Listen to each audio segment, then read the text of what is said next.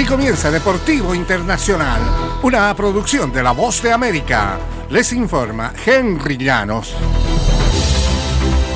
En el béisbol de grandes ligas, los mellizos de Minnesota adquirieron al veterano Michael Taylor de los Reales de Kansas City y agregan profundidad y defensa al jardín a cambio de dos relevistas prospectos, de acuerdo con una persona que tiene conocimiento de este trato. Taylor bateó un promedio de .254 con 9 jonrones y 43 remolcadas en 414 turnos al bate la temporada pasada con los Reales. Su segundo año con el club tras pasar sus primeros siete años en las grandes ligas con los Nacionales de Washington. Los mellizos enviarán al derecho de 23 años Steven Cruz y al zurdo de 25 años Evan Sisk. La mejor temporada ofensiva de Taylor fue en el 2017 con los Nacionales, cuando batió un promedio de .218 con 19 cuadrangulares. En el tenis internacional, la campeona de Wimbledon, Elena Rybakina, avanzó a las semifinales del Abierto de Australia al vencer por 6-2, 6-4 a la ex campeona del Roland Garros, Elena Ostapenko.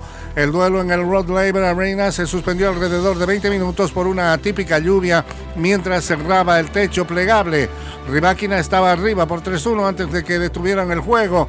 Al regresar a la cancha, Ostapenko salvó un punto de quiebre, pero Rybakina la rompió en su siguiente oportunidad para irse arriba 4-1 y se llevó el primer set 6-2. Rybakina, quien venció a la primera sembrada y Gas Wicked en la cuarta ronda, tuvo puntos para partido con Aces, pero Ostapenko salvó también ambos. La Kazaja confirmó la victoria con otro en su décimo primer partido y un máximo de torneo en 35 total.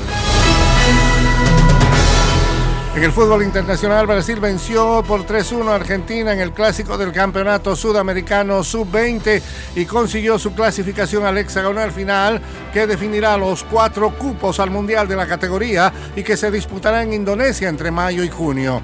En el Estadio Pascual Guerrero de Cali, la Canariña sumó su segundo triunfo del torneo con una demostración de superioridad táctica y física con la cual aprovechó la ansiedad y los errores de la albiceleste que encajó su segunda derrota consecutiva y quedó en una situación complicada. Brasil se adelantó a los ocho minutos con la anotación de Guillermo Viro que aprovechó un rebote para marcar con un precioso zurdazo. Ante esta necesidad, Argentina se fue al ataque y estuvo cerca de igualar en el minuto 26 con un penal, pero no fue así.